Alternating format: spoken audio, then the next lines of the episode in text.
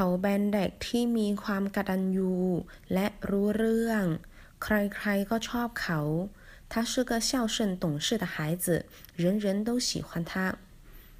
ความกตัญญู孝顺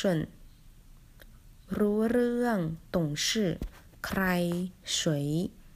ใครใคร人人都谁都